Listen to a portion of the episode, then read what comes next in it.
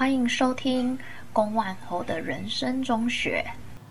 大家好，我是龚万侯龚老师。你现在收听的是 EQ 大讲堂。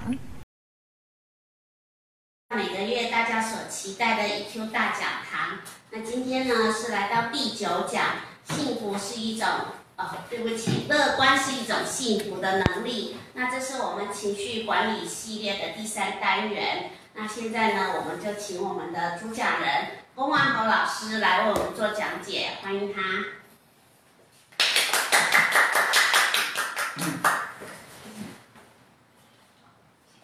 好，各位，呃，在我们镜头前面的各位呃朋友们，大家晚安。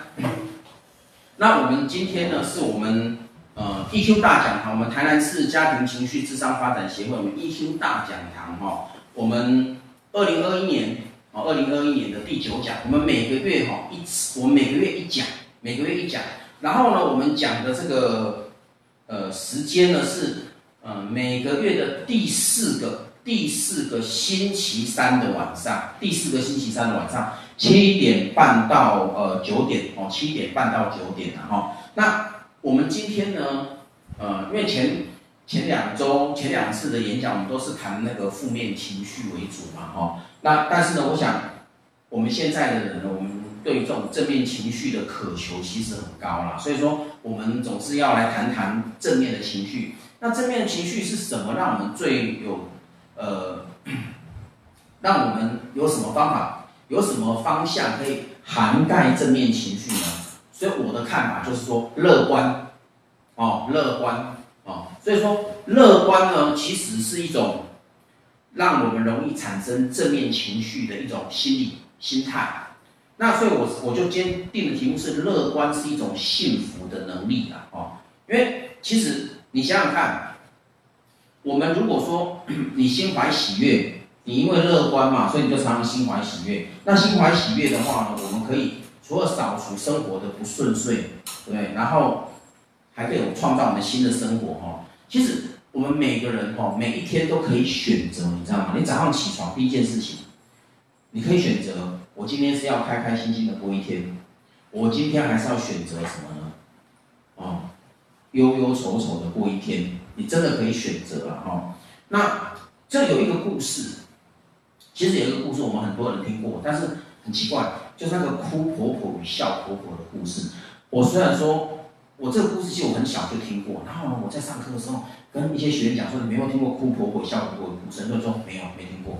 啊，没有吗？难道只有我对这种主主题有兴趣吗？其实哦，哭婆婆与笑婆婆啊，这个故事是什么？就是有一个老婆婆啊，她有两个女儿，她两个女儿，哦，她只有两个女儿，没有儿子，两个女儿，她两个女儿都已经各自结婚了。哦，然后呢，他的女婿是这样子，大女儿，她先生就是她的大女婿呢，啊是卖伞的，啊雨伞卖伞，啊，那二女儿呢，就她老公就二女婿呢是卖面条，我们知道哈，古代卖面条都是用天然太阳晒，要太阳够大哈，那个面条才会产量高嘛，如果你是阴天或老是下雨。那面条挂到后来都发霉了嘛，那还怎么做面条啊？所以呢，可是而且以前人是这样子的，他们以前人是这样，他是像下雨天，大家才会去撑伞，不是像现在怕晒太阳，然后还打阳伞哦。古代比较少，大部分都是因为下雨天才撑伞。好了，所以问题来了，下雨天的时候呢？愁眉苦脸，为什么愁眉苦脸？因为二女儿、二女婿，他是做面条，所以是不是不利他们的生意？对，不利做面条。所以呢，这个是老这个老婆婆也是愁眉苦脸。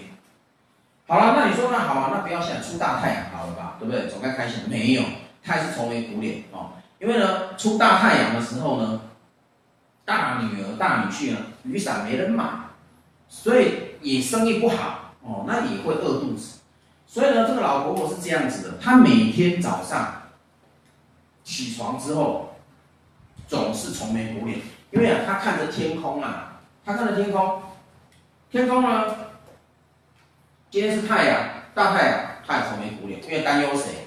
大女儿、大女婿，对不对？啊，今天天气阴阴的，下雨了，哦，她也愁眉苦脸，担心什么？二女儿，哦，二女婿。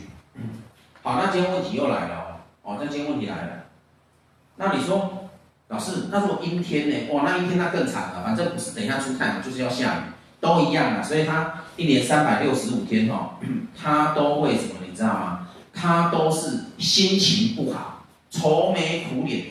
但是因为就是他心情不好，愁眉苦脸，以至于说大家都已经，你看每个人看到他都是一副愁眉苦脸的样子，所以大家都已经忘记他姓什么，你知道吗？反正就叫姑婆婆了，哦，姑婆婆，那我们再谈一个靠谱的嘛，靠谱就是哭婆婆，就是大家都忘记他姓什么了，哦，不是王婆婆、张婆婆没有的忘，就叫哭婆婆，其实一点都不好听啊。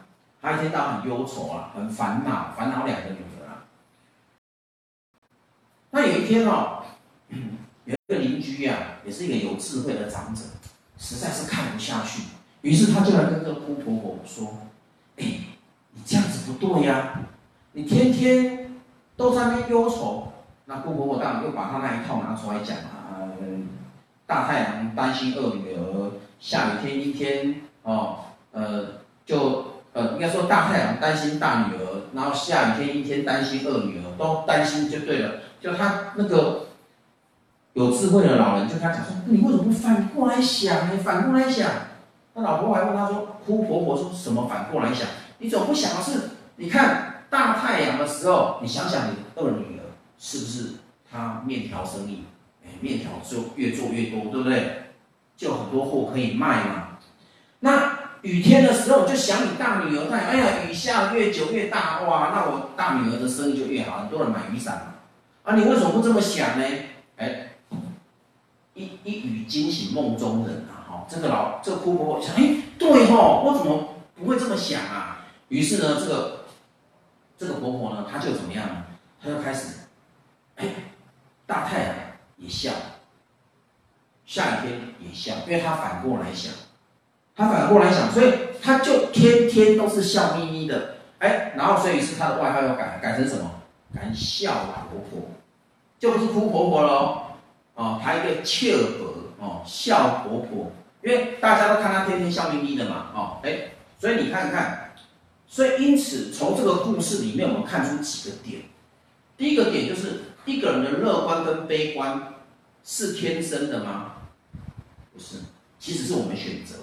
就是我们怎么看事情的角度，像哭婆婆，她刚开始为什么是哭婆婆？因为她看到是负面的、不好的，对不对？不利的、不好的、不利的部分，所以怎么看怎么忧愁，怎么愁眉苦脸，变哭婆婆。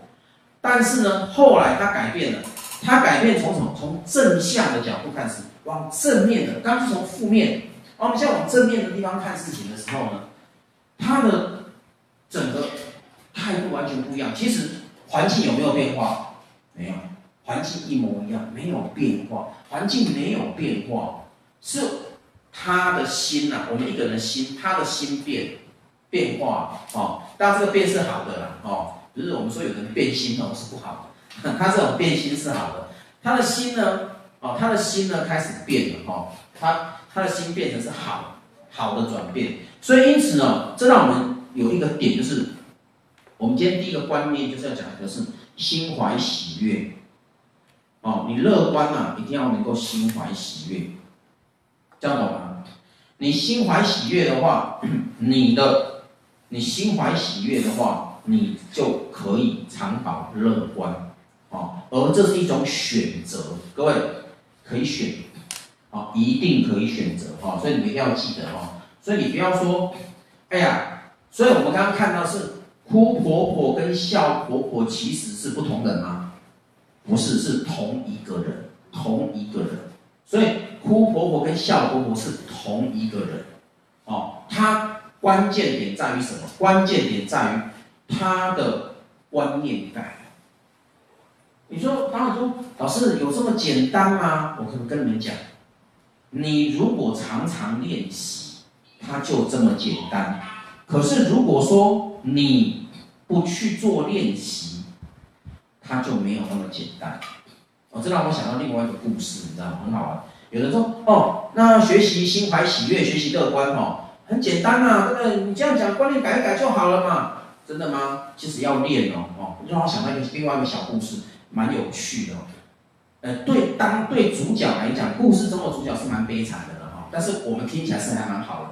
比如说，有一个人呢，他就去，他就是很害怕自己会会那个 那个遇到危险的时候，不知道怎么逢凶化吉嘛，哦，于是呢，他就跑去请教，啊，他是基督徒嘛，他跑去问牧师，牧师就是他想哦，这样子，以后哦，你遇到危险的时候。你一定要大声的说，念三遍，主啊，请你救救我！哎，跟着我一起念，主啊，请你救救我，对不对？哦，主啊，请你救救我，主啊，请你救救我，念三遍。他说，你记得要常常念，好、哦，你这样遇到危险的时候，你才有很反射动作，说主啊，请你救救我，念三遍，你就可以逢凶化吉。这个老兄听哦，离开那个教堂，想说这么简单，还需要练习吗？主啊，请你救救我，谁不会念？都会嘛，那不用啦，所以他就没有再念，对不对？然后过一段时间，他在开车，那个山路是九拐十八弯，然后真的是一边山壁一边悬崖那种哈。有的人开过那个那种路就很恐怖嘛，去跟来都只有一线而已，一个不小心不是撞撞山壁还算好的，掉下悬崖就很没命。结果他就是果然这样，他这么开山路的时候，突然的有一台车。拐弯过来，拐了太大的弯了，他觉得快被撞到，所以他就吓到，你知道吗？所以他方向盘往左一打，完了就掉下去悬崖。这时候是不是遇到危险？他应该要说什么？主啊，救救我！主啊，请你救救我！你们都很会讲，主啊，请你救救我！不对，这时候他讲是啊死了，你知道吗？啊死了，哎，这不对啊，不是主啊，请你救救我啊，怎么会啊死了？所以他有没有被救？没有，因为他是啊死了，就真的死了嘛。好、哦，这个故事让你听起来就啊，怎么这么好笑？我跟你讲，我说我们听起来有点好笑，可是对当事人怎么样？其实是还蛮悲惨的，有没有？因为他哇，他以为很简单。我在你说老师，你这个讲这个故事有点胡乱啊，哈、哦，真实真的是这样子吗？我跟你们讲，真实还有。你知道佛教徒为什么一天到晚都在念阿弥陀佛？阿弥陀佛，哦，有的时候是南无阿弥陀佛，哦，或是讲阿弥陀佛。其实“阿弥陀佛”四个字就可以了啊！你知道他们为什么一天到晚用合十念“阿弥陀佛”？阿弥陀佛，看到一开口开口闭口都是“阿弥陀佛”，对不对？你像“阿弥陀佛”、“阿弥陀佛”，然后才开始讲话，对不对？为什么他们一开口都像“阿弥陀佛”在讲话？你知道为什么？那你念一辈子哦。这个跟佛学里面，他们有一个非常重要的观念关系。阿弥陀佛就是当作阿弥陀佛佛号嘛，哦。阿弥陀佛他，他是他有下了一个很大的那个哈，他他下了一个很大的愿，他说哈，任何罪人哈，只要在临终之前啊，念三句我的佛号，就是阿弥陀佛，念三句，我就承担你所有的业障，而且把你接引到西方极乐世界。听起来会觉得很简单，跟那个刚说遇到危险念三次主啊，请你救救我一样简单，对不对？可是我告诉你们，你平常时没有念阿弥陀佛念习惯的，没有开口闭口念阿弥陀佛反射动作，我跟跟你们说，你到临终的时候，你还真的是念不出来。你到临终的时候，你最想要是什么？你知道吗？你最想要是骂脏话。这不是我说的，这不是我说的，因为人在临终的时候，据说人在临终的时候是，我们我们的身体感官会变得非常敏感。比如说，一般摸你的皮肤，摸哎摸舒服，对不对？你摸它的皮肤，它就感觉像刀在割，像爪子在抓，非常的痛。所以为什么我们有佛学信仰、佛教信仰说，人在临终的时候，为什么不要去摸它？刚不往生的时候也不要摸它，哎，不要讲话很大声，因为讲话很大声像打雷，有没有？然后温度要很适宜，你不能太冷或太太冷，他就觉得像在。寒冰地狱，太热就好像火在烤，哦，所以还有四周的环境，哦，不要充满那种各种太臭的味道，他会受不了。所以他的感官，眼耳鼻舌身意都非常的敏感。哦，当然眼睛他也看不到了，因为眼睛就闭上了嘛，只有眼睛看不到之外，耳朵的听觉是非常敏锐，身体的触觉是非常敏感，所以因此呢，这个时候人，你看我们人在很不舒服的时候，我们会什么样的反应？我们会起两种心嘛，一种叫嗔恨心嘛，很嗔恨，就愤怒，哦，会想骂脏话。那另一种是什么？悲伤跟恐惧，有没有？很悲伤、很恐惧、很害怕。所以人在这么强烈的情绪之下，你还记得念阿弥陀佛吗？不记得，不记得。所以那些出家人哦，佛教的那些出家出家师父，或者一般在家修行的居士哦，人家念一辈子阿弥陀佛，就是为了什么？你知道吗？或在临终那一刻派上用场。啊，所以哦，练了一招绝技。就是为了临终那一刻派上用场，将要练一辈子，而且还很多人念了一辈子的佛哦，阿弥陀佛，在临终那一刻还用不出来，因为太痛苦，太痛苦。好，我们今天不是来讲宗教思想，我们今天也不是在讲佛学思想，我们现在是要拉回来的这个主题，就是说，乐观是一种幸福的能力。那乐观第一个是你要心怀喜悦，那心怀喜悦就平常时要练习。练习学会从正面的角度看事情，哦，从好的方面看事情，而不是什么，你知道吗？不是什么都看坏的、看不好的、看你失去的。那这样子的话，你当然就会怎么样？你当然就会觉得很痛苦。我们都从负面，所以我跟大家问一个问题，也是给大家一个提醒、一个提示。各位，所以从现在开始，你每天早上起床啊。你还躺在床铺上吗？还没醒过来，所以眼睛都还没张开哦。或者眼睛张开也没关系，你就开始怎么样？躺在床铺上啊，还没坐起身来。你这个时候你就要问自己：我今天是要欢欢喜喜过一天，还是忧忧愁愁的过一天？对，我今天是要欢欢喜喜的过一天，还是要忧忧愁愁的过一天？你问自己。你你心中，我想一般正常人的话，应该会选什么？欢欢喜喜过一天嘛，对不对？很少说不要，生活太幸福了，我忧忧愁愁过一天，这是有毛病的啊！来一听协会上课啊，让我们聊，让我们两个检检查一下，这是出了什么问题啊？我说，哎，我欢欢喜喜过一天，你然后就告诉你，对，我要欢欢喜喜过一天，yes，我今天都要欢欢喜喜的过一天。然后你再你再坐起身来，再下床，哦，再下床，你你你会说，郭老师，这样就有用吗？我跟你们讲，它真的有用，真的有用，哦，它当然不是说做一次就永久有效，是你每天起床都必须做这个决定。然后呢，不止你在遇到事情的时候，你也必须做这个决定。遇到事情，比如事情有不顺。或繁杂的事情，啊，在公司上班，上司交给你很多事情，啊，这个那个那个，我就哇，工作量怎么这么多？然后你你手上事情还在忙呢，他又丢东西下来，哎，那个什么什么小陈啊，小王，哎，帮忙弄一下，哦，这个很简单，很简单。他嘴巴出一张嘴，当然很简单呐，对不对？你要做的就不简单呐。所以碰到这种情况下的时候呢，就是。我们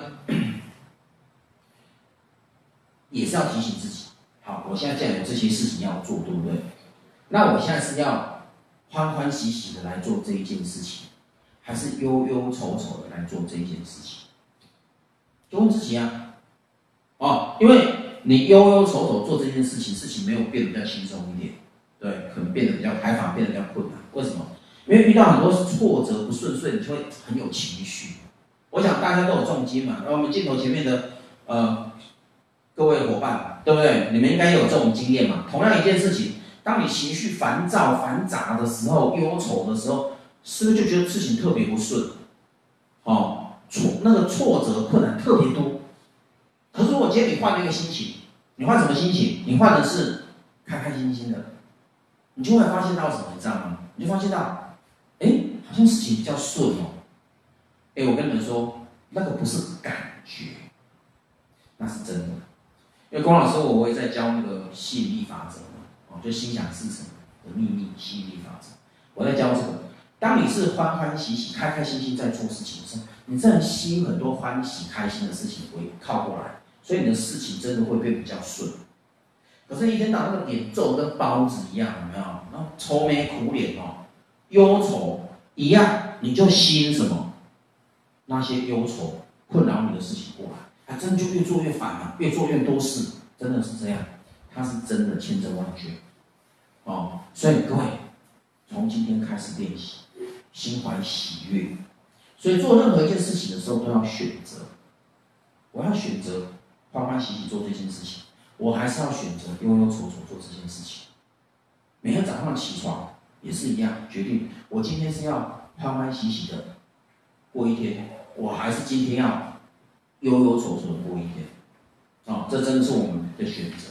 好，那当然我们刚才讲的是观念，你讲观念，说老师。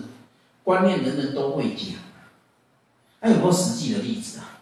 好，我跟你们说，不讲什么，讲我第二段，我跟大家讲说，我我是想起我那乐观的母亲啊。我跟你讲，我妈妈哈，我妈妈身高很矮，我妈身高，我妈妈身高就一百三十八公分，很矮小的女人。她为什么很矮？你知道吗？她不是侏儒啊，啊，那个早年叫营养不良，因为我妈妈是民国三十四年。就是一九四五年出生的，你知道一九四五年发生了，在我们中国发生一件很大的事情，什么？日本人投降。我们在台湾，你知道，尤其台湾以前是当日本人统治了五十年嘛，哈，日据时代嘛，有五十年。所以我的外公外婆在怀我妈妈的时候，那个时候刚好是在什么？日据时代的最后一年。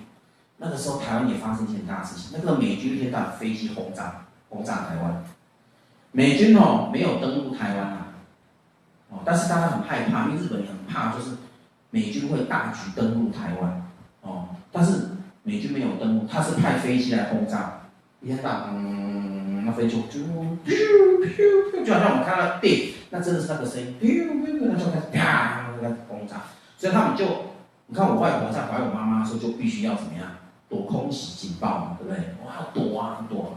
躲到防空洞里面，然后虽然日本人投降了，日本人撤退离开台湾，然后国民政府接收，把台湾台湾光复接收回台湾，可是这样百废待举啊！因为日本人哦，我跟你们讲，我这不是讲不不公正的话，讲客观公正的话，事实，日本人其实很坏，他走之前是把所有人带走东西走，带不走就破坏。日本人是干这种事情的，他虽然打败仗，不不甘愿，你知道吗？我为什么会打败？不甘愿，所以他怎么样？他在统治台湾五十年，他可以带走的东西全部带回日本，带不走的就怎么样？破坏掉，我就破坏掉。所以台湾那时候，台湾刚光复的时候，其实生活哦更苦啊，比日本人统治的时候还苦。为什么？你知道吗？因为很多东西被破坏了。所以，我妈妈是在那样很艰苦的环境下成长，哦，然后呢，因为实在太辛苦了，所以我妈妈三岁，我妈妈刚出生没多久，她是老三，前面已经有两个女女儿了，姐姐，她第三个又是女儿。以前是重男轻女的时代嘛，因为男生可以种田嘛，哦，所以我妈妈生到第三个又是女儿的时候，你觉得她的命运是什么？送人养。然后呢，就听说，也都是听听说的，跟我妈妈讲说，她第一次送人养是那个人哈、哦、是有钱人，家境不错，因为一定是父母不得已还是送你，那肯定是送一个家境好的嘛。怎么啊？家境好没小孩，哦，啊，那你就送给他，这样会疼我们的孩子哦。然后以前人为什么想领养小孩，你知道吗？就是那个领养一个小孩，听说会带后面的弟弟妹妹。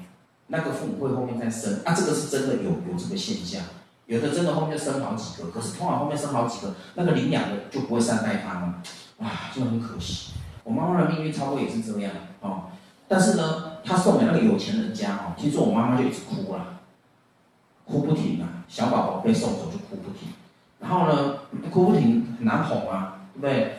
所以呢，再加上我那个外婆就舍不得啊，就怎么样这样。偷偷摸摸的就去把我妈妈抱，哎，不能抱回家，对，因为她的婆婆就是我的外外外曾祖母，对不对？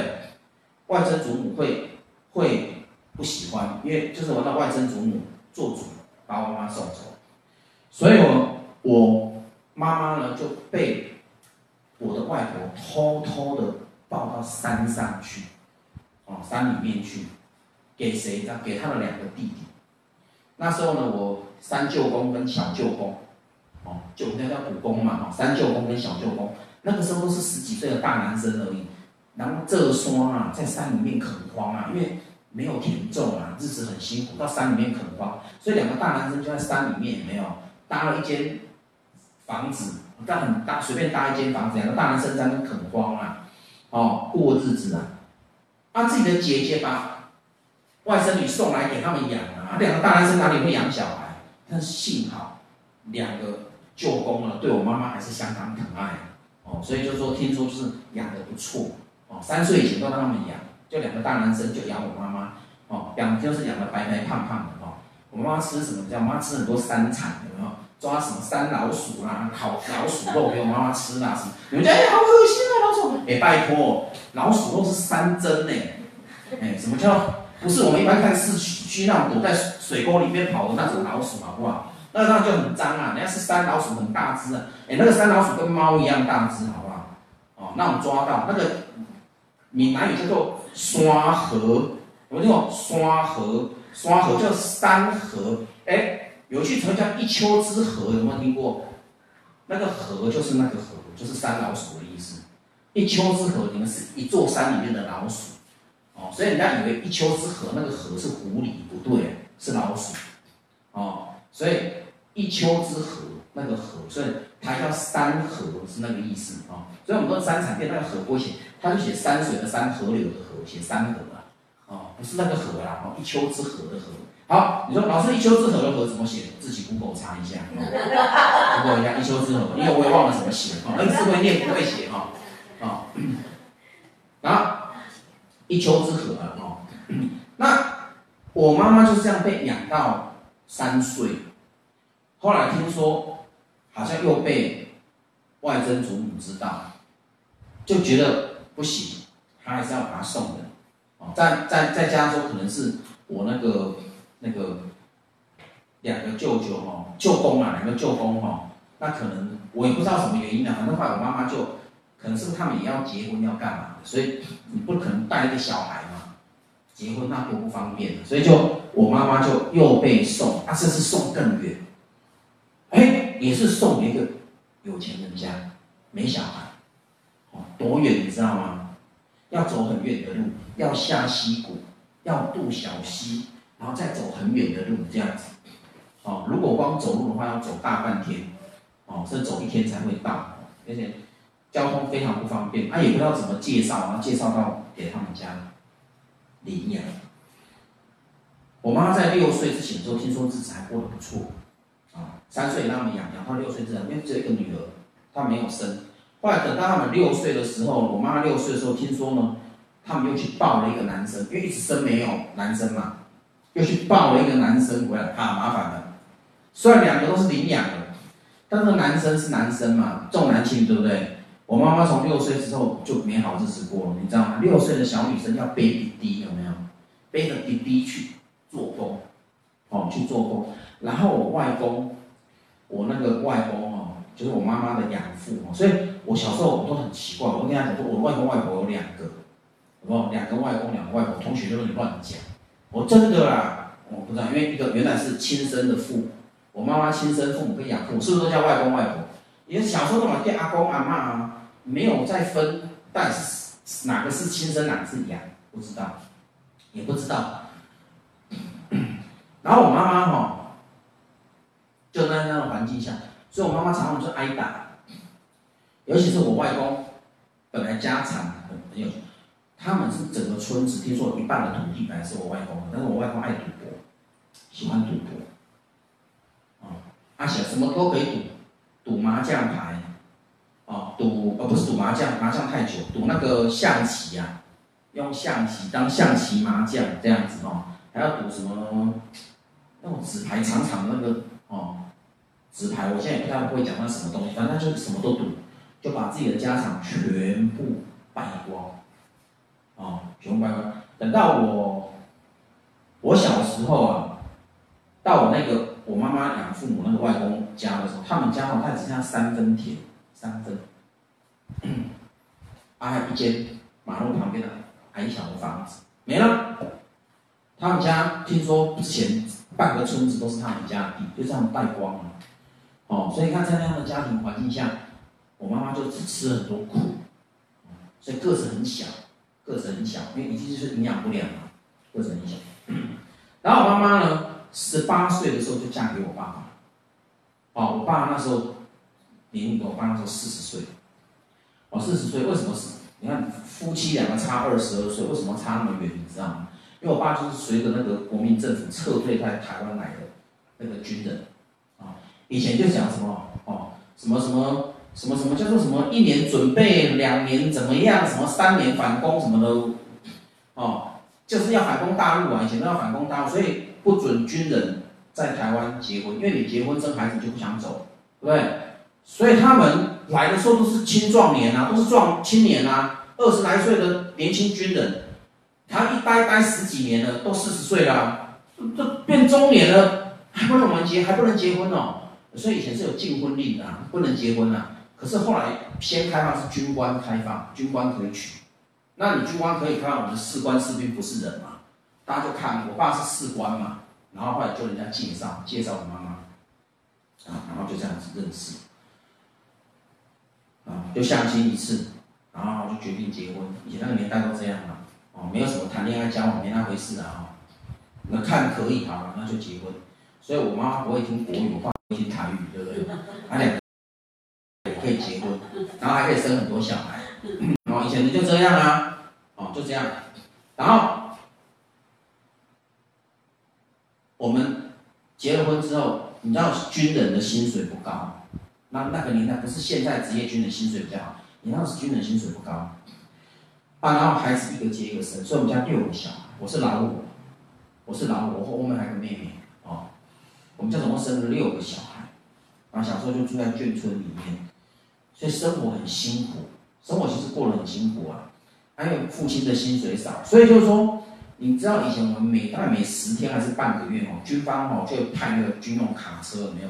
那个我还是连勤，连勤的做，就做后勤补给的，开。在那个什么，你知道吗？在米啊，在在大米啊，在面粉啊，在油啊、盐巴啊、沙拉油啊，哦，就沙拉油、盐巴，应该就沙拉油跟盐巴而已。还有呃，面粉跟米，开车进村子，然后大家就有那个粮票，你们哦，有很多没看过那个粮票，就每个有上面有盖月份，哦，粮票分大口跟小口。十四岁以上就算大口哦，十四岁以下叫小口哦，小口跟大口都有领配给，然后呢，我们就要拿那个粮票去领粮食。那些阿兵哥其实都是以前已经是一些，我看年纪都跟我爸差不多大，那个时候都很多五六十岁了，还没退伍哦，帮忙扛着那些米有没有到你家？我觉得服务很好，他是不是你去扛啊？谁扛啊？拜托，哎。眷村里面都是女人跟小孩，哪有办法？那一那一袋米二十公斤，你怎么扛啊？当然是那些军人帮忙扛，扛去你家，你米缸在哪边？打开，帮你倒，再抖一抖，因为你袋要拿走，那个是布袋，然后抖一抖拿走这样子哦。啊，面粉也是啊，所以以前我们家是这样子，我们家都会换一袋面粉，但大部分是换换白米。那面粉，我们我们家每次去领那个米跟面粉，外甥就很开心，因为我妈妈就会开始做那个。面面食类的有没有？什么做大饼啊？对啊，馒头啊什么的，哦，包子啊，包水饺啊，就会这样子。那眷村里面这样，很多妈妈们就会交换心得，很多妈妈就会做那些东西。那日子过得很辛苦啊。所以后来我爸爸在退休下来之后，退伍下来之后，是日子还是过，就说妈妈还必须工作。而且很多时候，你记，你们知道？我妈、我爸不在家，在部队里面的时候，都是我妈妈一个要带一个女人带六个小孩。然后我妈妈真的叫斗大的字认不了一箩筐啊！我妈妈只读到小学三年级，但是因为都不写功课，哦，因为回家都要什么？她不是懒，因为回家都要做工啊，没时间写功课，但是去学校会被老师打。以前老师都是用打手心嘛，那不写功课打手，那打手心有有什么用？我还是不会写啊。所以后来我那个听我那个外婆就很生气，说啊，去学校不让老师打而已，算了，不要去读书了。所以学历小学三年级，但是不会写字。跟我爸结婚之后，连自己的名字都不会写，还是我爸教他，你这个字要怎么写？哦，我还记得我妈哈，那时候我爸说我我在教我妈帮我写自己的名字的时候，我妈就写了一把眼泪一把鼻涕，因为她比做工还痛苦，你知道吗？写自己的名字不好写啊，因为我妈姓潘嘛，哈，因为说姓个丁两画多简单，姓潘有没有？潘安的潘，又叫银妹，金银铜铁的银，那妹妹的妹，潘银妹，这笔画很多啊，很难写啊，哈。我妈妈记得说那时还背着我大姐，他们流着眼泪在那边写写写，你看写名字。我爸讲的说，哎呀，就是叫你不写名字嘛，不要掉眼泪哦，因为你你有的时候要签名啊，对不对？你要会写自己的名字啊。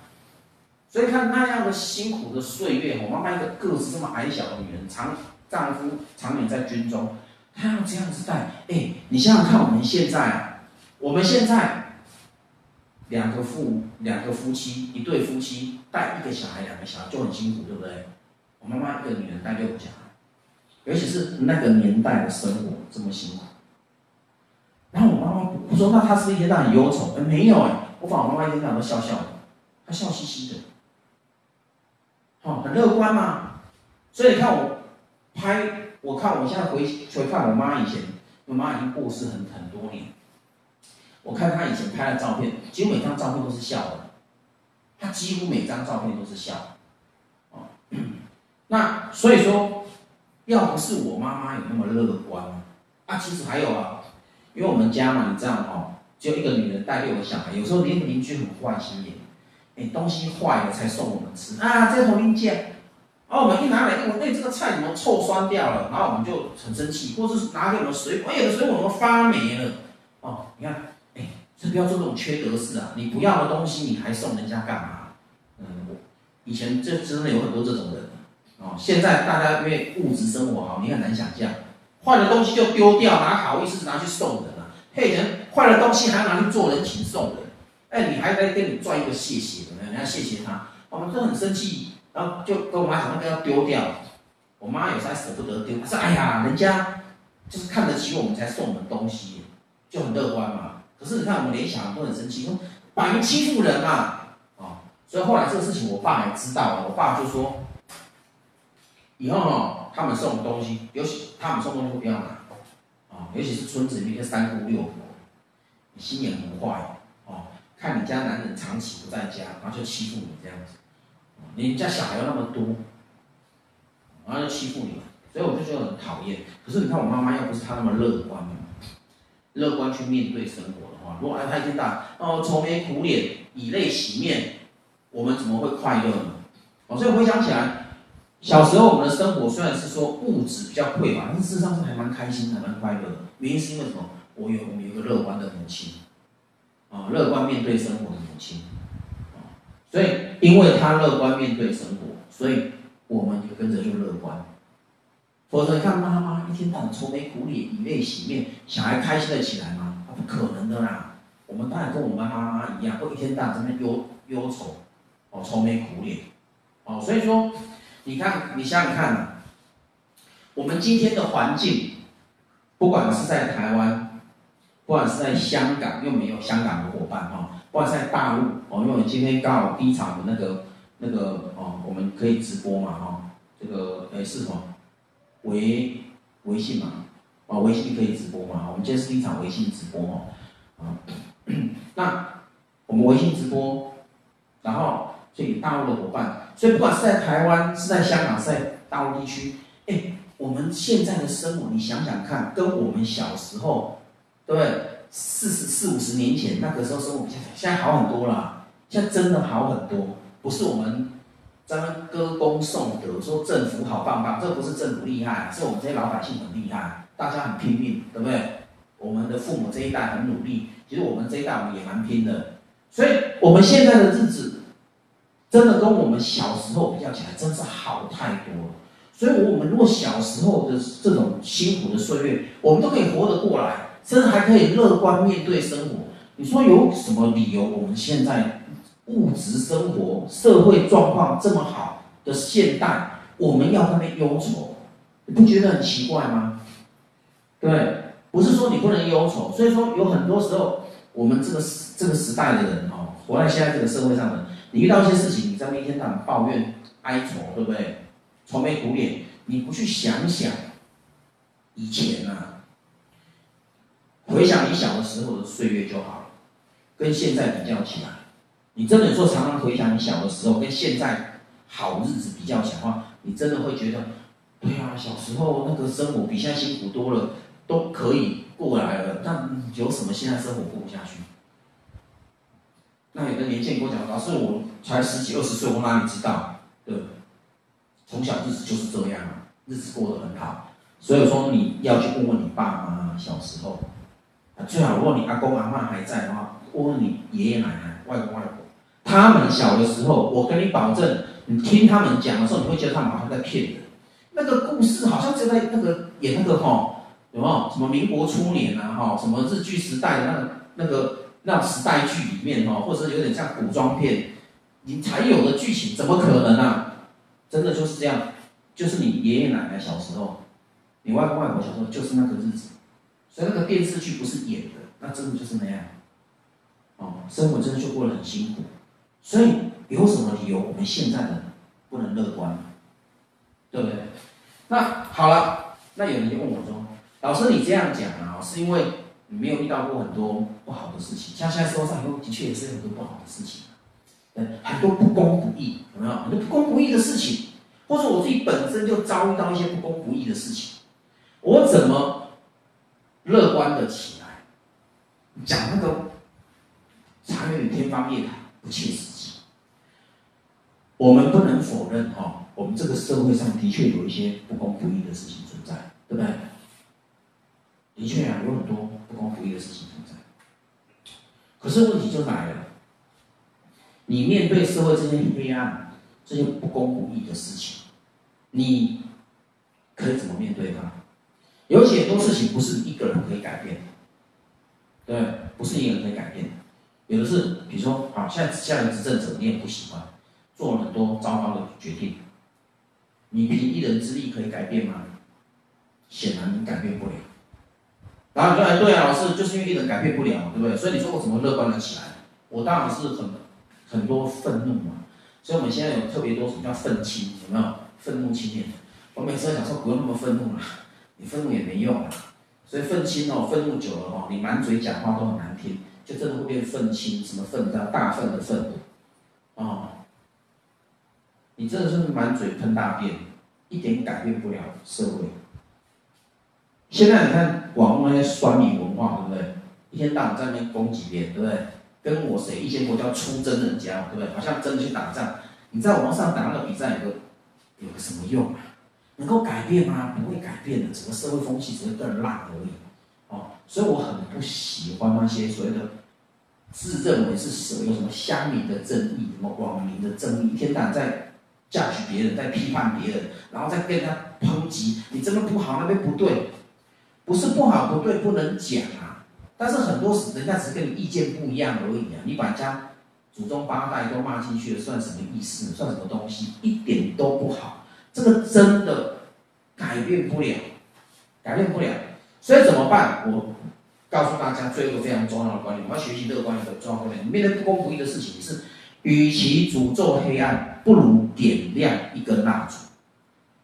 与其诅咒黑暗，不如点亮一根蜡烛。什么意思？也就是说，你你今天扎一个房子很黑很暗，对不对？然后你这边咒骂。对，我们台就干掉，那干掉咒骂，它就亮了吗？你骂一骂就会亮一点吗？这么神奇？那大家就来骂一骂。那有啦，老师那个声控的哦，废话，那声音发声音，你什么声音都可以。你在那骂诅咒，那些黑暗就退散退散了吗？就亮起来吗？没有，你以前骂怎么那么暗？干不如怎么样？你要干嘛？点亮一根蜡烛，你蜡烛一点。室内马上就亮起来，对不对？那看你的亮度嘛，你蜡烛越大支，点越多支，是不是就越亮？哦，就越亮，这样子。所以各位，与其诅咒黑暗，不如点亮一根蜡烛。也就是说，你对于社会的不公不义的事情，你在那边怎么样？恶言抨击、批评，然后你不提出一些解决方法，这个黑暗是不会过去。那么你要采取行动，采取正面的行动。我们，你如果老师，你刚刚有讲过啊，我们一个人有时候没办法解决这么困难的社会现象，不公不义的社会现象。对，一个人是没办法解决全部，但是我们一个人可以解决一小部分。所以意思就是说，我不要成为一个大问题中的一个小问题。我要成为一个大问题中的一个一部分解答，什么意思？如果你一天到晚在诅咒、谩骂那些不公不义的现象而已，而没有任何实际作为，没有任何实际作为哦，你只是在你只是在个大问题当中制造一个小问题，所以你是这个大问题当中的一个小问题。请问问题有解决没有？更加恶化嘛，因为你又加了一些问题进去。可是如果我学习用正面的。眼光角度来看待这个事情，而且付出实际的行动来处理一部分的问题。那么，虽然这个大问题没有办法被我一个人全部解决，可是我可以处理掉一小部分。我是这个大问题中的一部分解答。那这个问题是不是就有改善一些？好，那问题来了，如果我们遇很多人，很多人都是这个大问题当中一部分解答。一部分解答，一部分解答，一部分解答，一部分解答，这个到底是不是迟早会改变？我跟你们讲，任何时代的演变，包括我们现在的社会变成这样，都不是一个人的功劳。好，它往往，我跟你讲，往往累积三代的力量。三代你知道多久？以前说一个世代是三十年，三个世代要九十年。哦，可是现在比较短了，像一个世代大概就二十年。哦，改变的速度二十年就很快。我这么认为啊，所以三个世代叫六十年，六十年叫一甲子啊，啊，你说好好久，总要有开始啊。比如说以台湾的民主社会，你们觉得是开始就怎么样？光老师，我还有等一下我们的嘉宾哦，我们有分享嘉宾，我们小时候是戒严时期，对不对？我那个时候是。不能讲，还不能讲台语哦，讲台语要罚钱，还要挂牌子，请说国语。哎，我小时候也我没有被挂过牌子，因为我很机灵哦，所以我会被挂牌子。跟同学反应慢一点，就挂牌子，不可以讲，要讲国语，对不对？不要讲台语这样子，还被罚钱呢。哎，被抓到罚五块钱。你看到以前五块钱很多呢，五块钱很多呢，五块钱到相当现在到五百块。我跟你讲，那种感觉，你不要以为。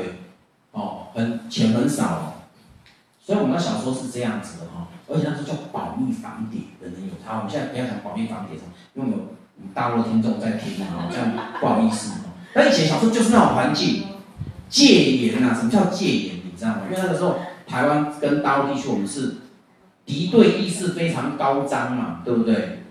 哦，台湾一天到晚讲反攻大陆，然后大陆一天到晚想要武统台湾这样子，两边都要军事对抗嘛。所以那个年代哈、哦，台湾的民主是非常有限的民主，啊，然后慢慢慢慢的改革开放，到后来连总统都可以直接民选，哎，连现在连美国都没有民选直接民选，美国的总统选是间接选举哦，他们是投那个选举人票，选举人票过半数这一周就是谁全部拿去，他们是玩这种游戏。现在美国的科技早就可以直接投票，他们还宁愿玩那种过时的东西，哦，因为选举人票那是两百多年前美国建国没多久就在玩的游戏，大家玩了两百多年还在玩，所以说美国有进步吗？我觉得一点都不进步哦。好，那回过头来，所以民主的演进经过三代人的力量，哦，所以台湾社会目前是这样，所以我们大家要珍惜，要珍惜这个，你不要以为。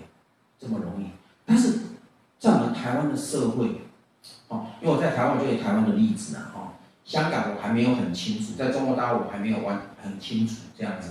我在台湾的状况就是，那现在台湾社会有一个现象，就是年轻人很多年轻人坦白讲，就是我们比较那种道德意识观念比较薄弱，不是没有，比较薄弱，然后比较自自我中心。为什么会这样？也是三代的问题。什么三代的问题？我们父母那一代，因为生活过得很辛苦，所以觉得赚钱很重要。啊，赚钱读书很重要，因为他们没有时间，没有办法读书，所以养我们的时候就告诉我们，赚钱很重要，读书能读尽量读，对不对？然后我们被我们父母这样子洗脑下来之后，我们也觉得赚钱很重要，读书。所以到我们下一代，我们说你要好好读书。所以我们这一代很多基本学历都是至少是高中高职嘛，都高中高职以上，对不对？像我是读到研究所比较高一点点，我们这一代算高一点点。那可是我们现在下一代呢？大学变基本学历，对不对？而且是很多就是读博士、硕士啊，博士没没事别念了，浪费时间啊，因为你不是做学术研究，真的不要去念博士哦。那可是很多就念个硕士，像我们现在下一代很多二十来岁年轻人都都读硕士，为什么？硕士要赶一下大五大六，大学五年级六年级就就顺便就把它念完了拿下来，好，硕士毕业又怎么样？对不对？好，觉得学历高了，可是然后又觉得赚钱很重要，但是因为社会的景气有比较没有像前些年那么好，所以现在很多年轻人就开始觉得自怨自艾，就是说。枉费我是一个硕士，枉费我是一个博士，结果我找不到什么好工作，我的薪水收入比我爸妈还低，就比我们这一代还低。那当然了，我们这一代工作二三十年，甚至四十年了，这薪水当然比你高啊，这有什么好奇怪的？可是他们会认为说，怎么会这样？然后我们都忽略什么叫做品德跟道德观。我们的父母那一代还会嘴巴会多少讲一点。到我们这一代的时候，我们可能就觉得什么公于道德啊，那种属于考试范围而已。平常时我们没有特别要求孩子，因为我们只会要求孩子读书，你把书念好就好，其他什么都不要管。结果孩子现在就是什么聪明、会读书、学历高，但是对有关于一种做人做事这些品德就开始降低。所以我们现在开始才惊觉到说。我们现在现在小孩怎么这样啊？所以我们在台湾，大概前七八年前才开始又要开始谈所谓的品德教育，我，开始谈品德教育，啊，我们讲，什么年代缺什么就开始倡导什么，对不对？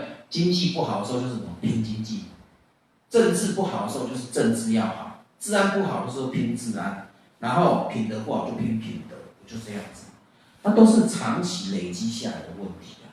所以各位。我们今天最后讲了这么多，是告诉各位，来各位，所以学习乐观，乐观有没有很重要？很重要，而且乐观是幸福哦。乐观是我们怎么样？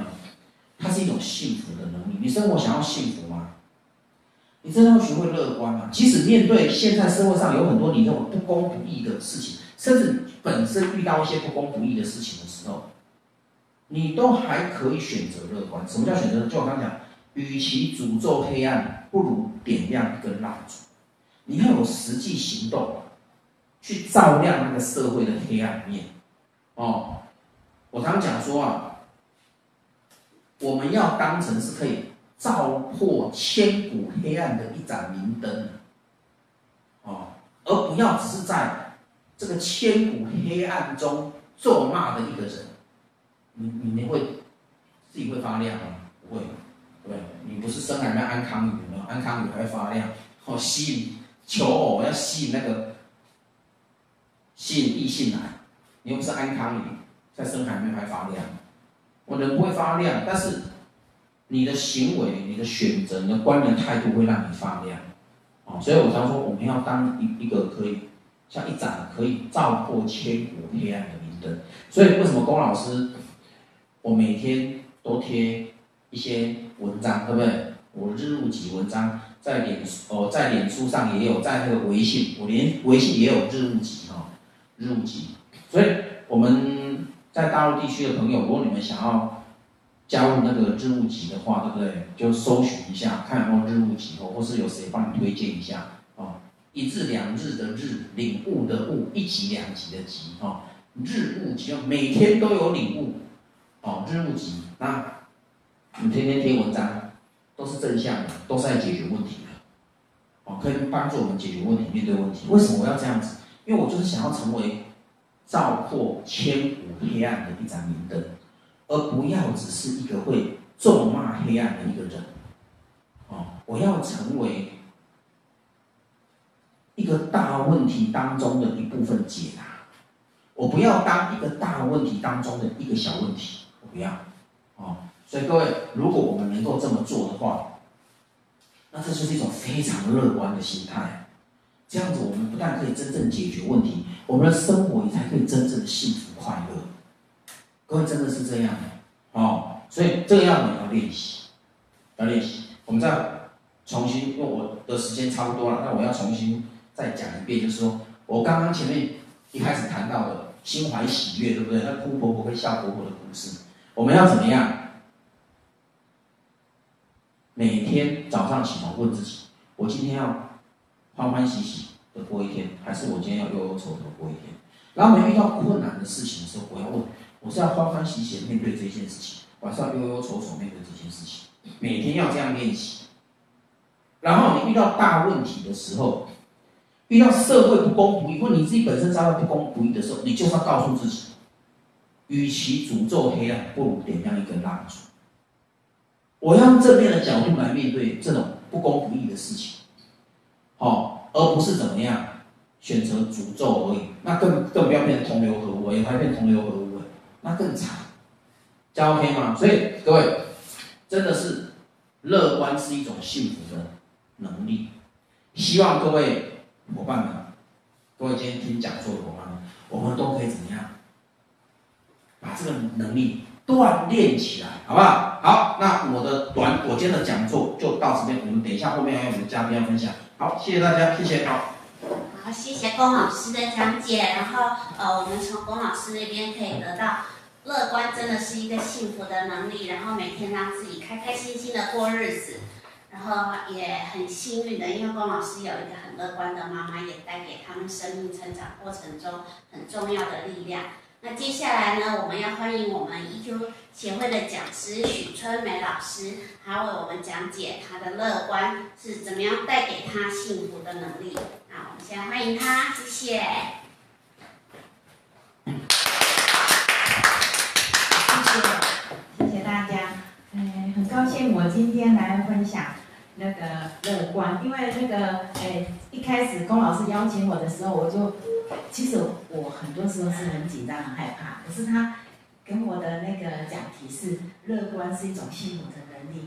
我第一个当下没有跟他推脱，我就是直接跟他说：“OK，乐观对我来讲好像很容易。”嗯，然后我刚刚在下面听龚老师在讲的时候，我就回想说过往，哎，我我我是我是怎么产生我自己乐观的这一个状态的我？其实。我回想一下，我好像是之前也没有那么乐观，后来是因为，哎，我透过了学习，然后有成长，然后又在沉淀自己，然后，哎，在这学习当中、成长当中，哎，断定了自己的一个自信心，然后在很多哎老师们的引导之下，然后开启了我一种智慧。那其实。那个很多时候是透过别人，然后引领我们，然后走出那个自己的那种自信心来。然后我今天就，其实我一一路走来，成长过了，走到现在这个阶段呢，其实呢，就像龚老师刚刚讲的，要练习。其实我是一个很超会听别人跟我说什么，我就会去做做看的。啊，我也真的会去练习。那我在我的日常生活中，其实也是常常碰到很多事情。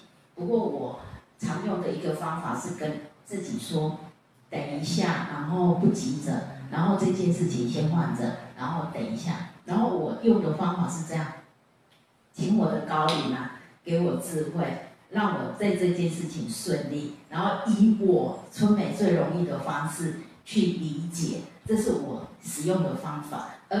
我里面有一个很深的相信，然后我每次用，每次用，都会收到，诶，这个高领给我信息。那刘老师的话也是，老天他自有安排，所以呢，诶，只要有人跟我说这一些，我都会相信，我一定会相信说，老天自有安排，这件事情不会很困难，然后后面一定会得到解答。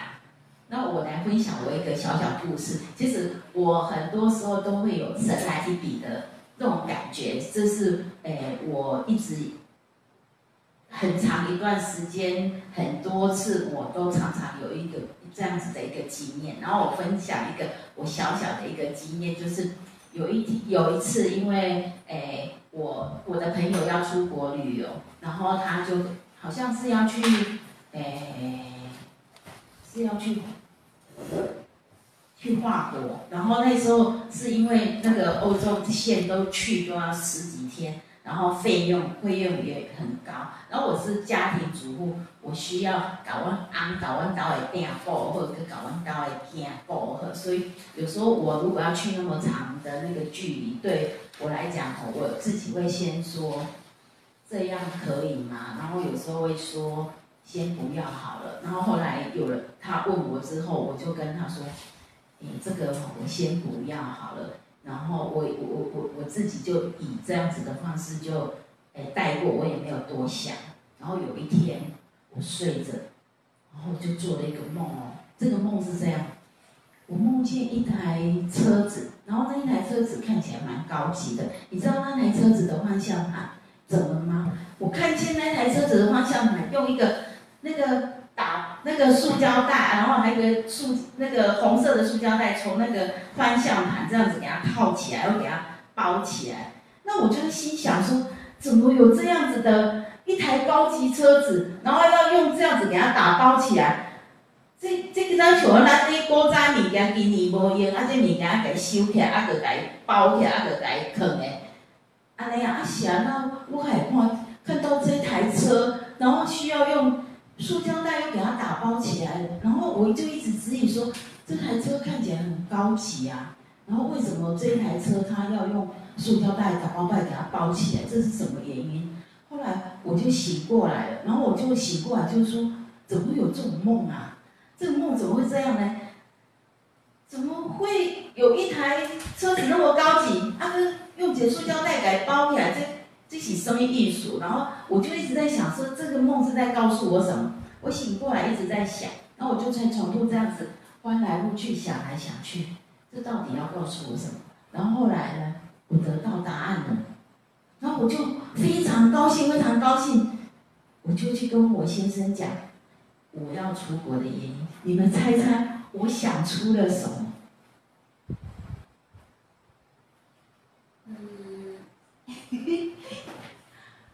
你想到什么？我告诉你，我当时啊，就在想，这台高级的车子，那不就是我吗？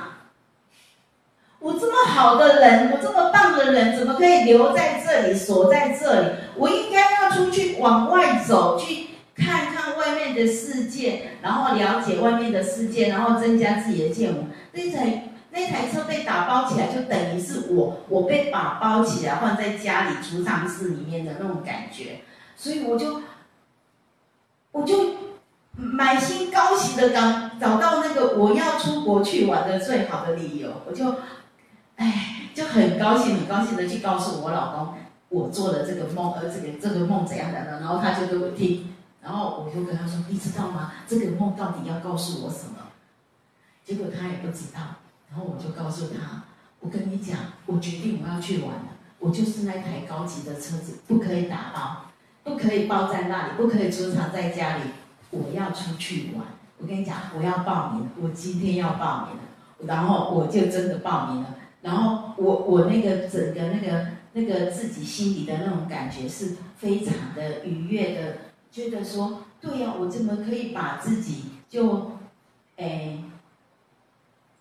换在这样子的一个位置，然后带不不让自己去享受，说我可以享受。虽然我是家庭主妇，虽然是老公，可是这几天而已啊。他们也学着他们怎么我不在的时候怎么生活，然后我也去可以把我去看见不一样，然后把我的心身身心灵养好，然后回来。跟他们共享，然后我再回到家里的时候，我就不会是那个黄脸婆，而我是一个很高兴的，贵妇，然后跟先生再继续把我们家里的营造往那个以后更美好的生活方式去进行。所以这是我的那个分享的我这一段小小的故事。所以我在我的生活里面呢、啊，其实很多时候我都会有这样子的一个灵感，很多很很多方面，然后。这些东西就会让我很多事情就是这样子的，很简单而且很轻松的化解，然后别人听了也觉得这样子的一件事情是很合理的，然后很高兴的，然后在家里里面就会有一种很很很高兴的那种氛围，而不是在跟对方斗争啊，或是说啊你一定要让我去啊，或是说奖励还是怎么，而只是跟他形容。我很棒，我需要出去走一走，这样对方听起来就已经没有话可以说了。然后我，我一直以来对我的生活，我我一直也在回想说，哎，在我的生活里面要怎么让我自己过得愉悦？所以我的愉悦，我我只要把我自己照顾好了，我的家里面什么样的氛围，他们。哎，在外面吸收不好的氛围回来，我只要安定的坐在那里，然后他跟我讲，然后我听着他讲，然后我不会跟着他在那边情绪起伏，然后他讲一讲就好，然后整个家庭的那个氛围啊，就会很简单的带过去，然后在他们的，其实他们在外面接收很多负面情绪，然后在我听来，我就知道他们只是在一个外面接受到那些不。不好的情绪，因为有时候你也不方便跟客户直接这样子杠上，然后我只要在旁边再跟他说：“你辛苦了啊，你好棒哦，我爱你。”然后多安抚他，然后就煮好吃的东西给他。哦，我要做这些事情之前，我要先把我自己养足，让我的养分，让我的身心灵愉悦。那我愉悦了之后，我就可以把家里照顾好。然后小孩在跟我说什么的时候。我也可以以我高品质的妈妈，然后跟他们产生那种互动，然后我们的生活里面就会常常过着幸福快乐的日子。谢谢。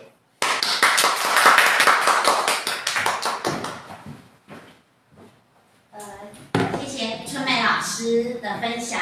然后让我们知道他怎么样在这个过程中可以得到很幸福的感觉。他因为呢，我们还没有开放现场的观众，所以呢，可能就是欢迎朋友在底下留言，然后我们之后会做回复。那现在呢，就是当然就是我们现场有工作人员，还有我的福利可以问问题。然后我刚刚听那个龚老师的分享，我有一点问题想要请教，就是。嗯，我相信有很多朋友他可能没有经过学习，然后他很难达到，就是说他怎么去正面看待一件事情。那我举一个最近的例子，就是因为现在新冠肺炎的问题，大家在打疫苗，那有的人就会觉得，哎，我就是去打疫苗，就很安心的去打。然后有的人可能不愿意，他会担心很多呃后遗症或什么之类，这只是举例。那就是说。他会觉得我就是很难去正面去相信，或者是正面的去看待这这个世间我遇到的事情。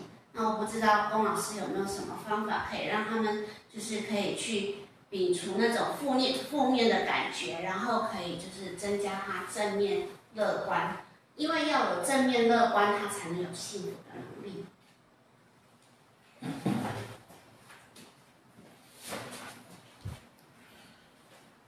好，那这个谢谢公主的问题哦，就是说他刚问那个问题，其实刚刚的问题，其实在我的演讲里面其实我已经有讲，就是说你如果要学习所谓的乐观的话，乐观是一种能力嘛，它不它不是与生俱来，它是需要学习，它不要每天练习，不是等到我们遇到事情才说啊我要乐观哦，可是我好难哦，我乐观不起来，就像我刚举那个例子嘛，对不对？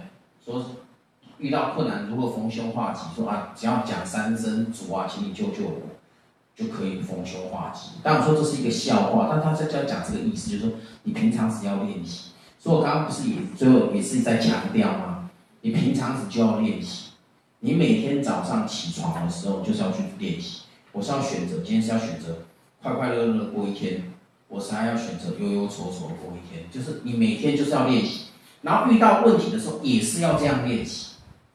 那这样有什么好处呢？当你这样练习的时候，你的好处就是说，所以等到我们遇到生活上有很多，因为它已经变成了我们一种面对事情的一个态度，而且已经变成是我们的习惯。所以等到你遇到不管多大的事情，你都会问自己这个问题：我是要忧忧愁愁面对这件事情，我还是要开开心心面对这件事情？其实就是这样子，它是一个选择。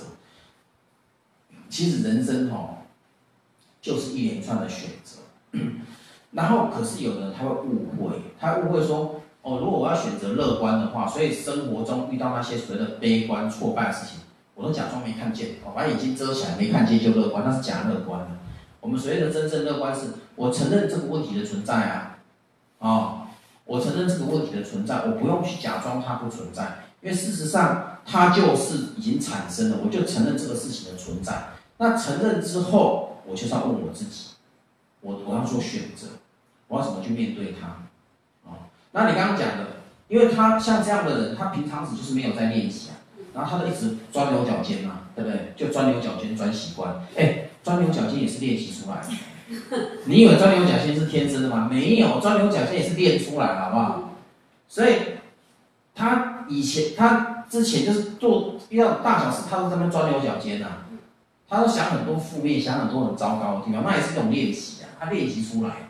所以既然你钻牛角尖的个性可以练习出来，你看事情很负面的个性你可以练习出来，那为什么正面乐观积极的性格却练习不出来？没道理哦，那绝对是可以练习出来。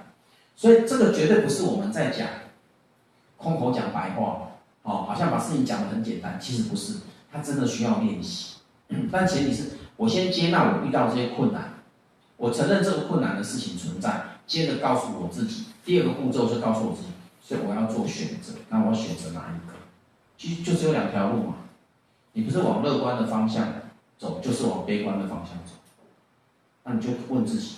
啊，你说老师，可是我也是很想往乐观的方向走，可是有时就不自主，因为你过去的习性太强了，那悲观习性太强，所以为什么说你天天要练习？因为我们我们这个人哈，我们一个人哈，我们做任何事情，其实我们都有一个惯性在，所以如果我平常时我对我就在练习，遇到很多事情，我就是在练习，练习我。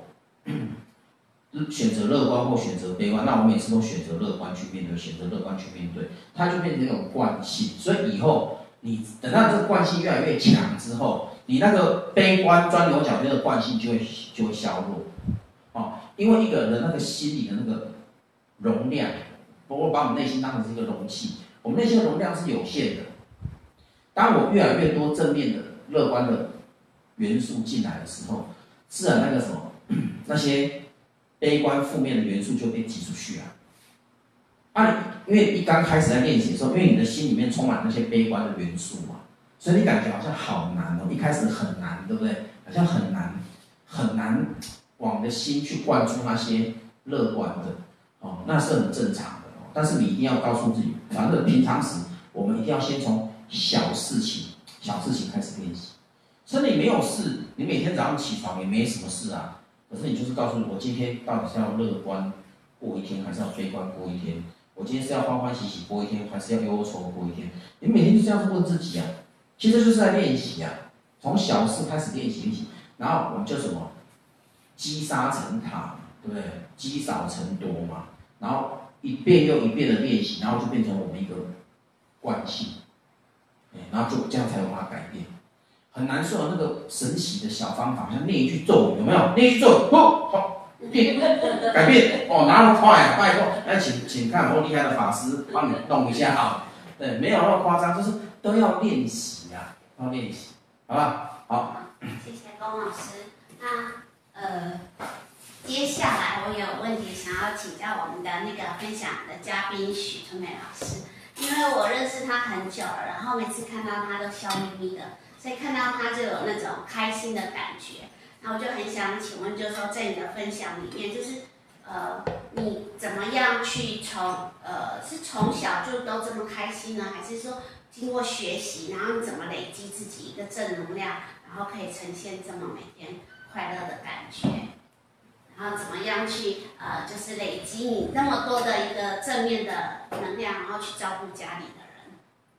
谢谢。谢谢伊犁。嗯，我也是一直在想，说我是不是从小就已经那么乐观？然后我记得刚刚高老师在讲说他妈妈，然后我记得从小我在家里笑声是很大声的，我常被我妈妈说，女生要有一点点那个叫做什么矜持，不要这样子笑，然后不要笑成那样，这样子爱到刮红烫天。哦，我常常我常常听到是我妈妈这样子讲，可是我我刚刚就一直。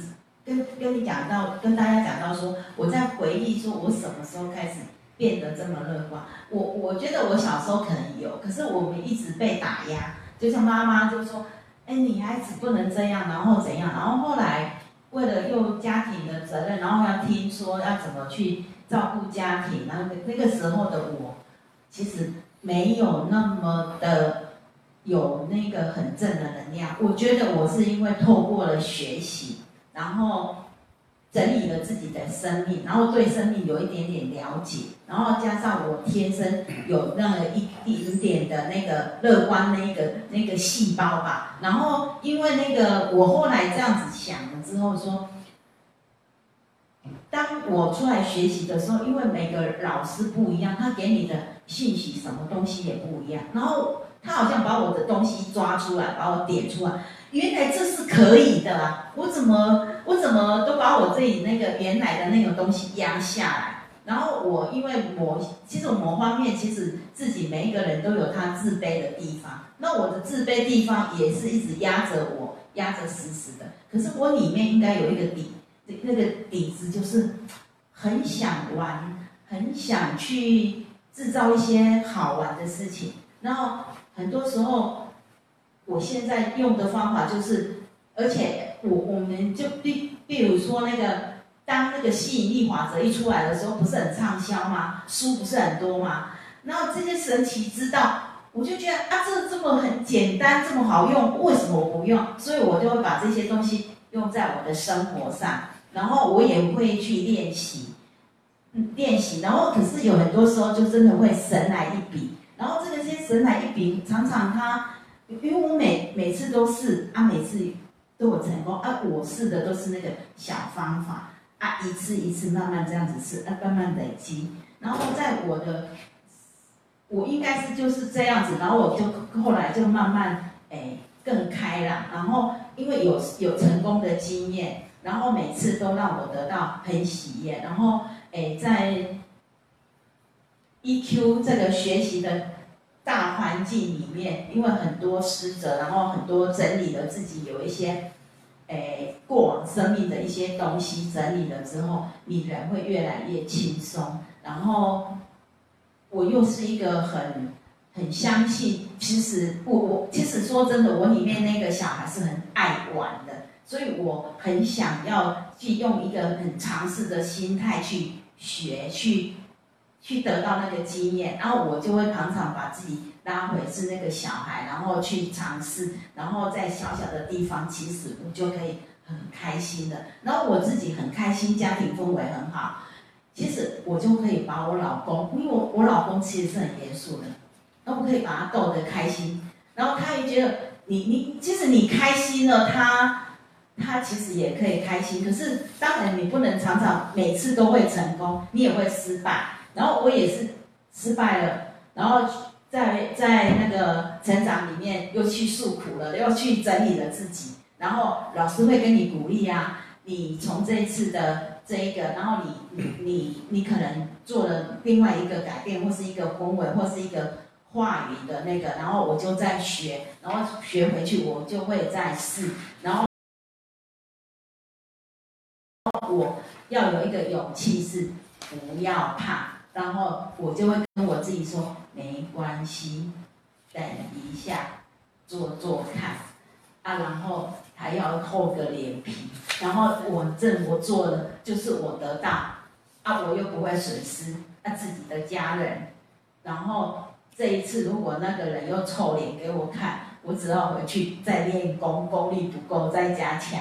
然后可是像我这样子不断不断的一直这样子在练，相信我每次呈现的那个状态就是我有越练越成功。谢谢。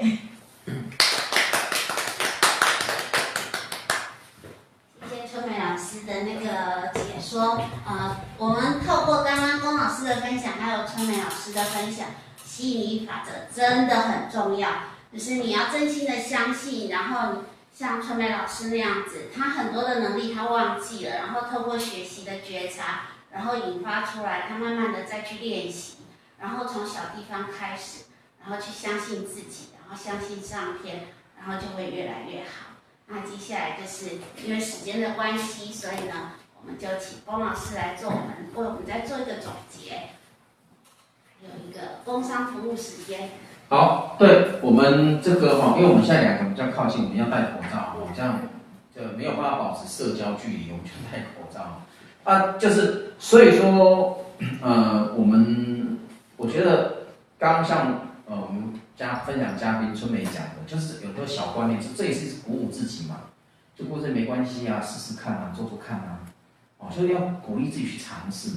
我刚才漏了一个点，就是说学习乐观的过程哦，其实你你在练习这些方法的时候，你真的要用什么方法？要要告诉自己说，你要看你自己成功多少次，你要去数算你的成功，不要去看你失败的地方，为什么呢？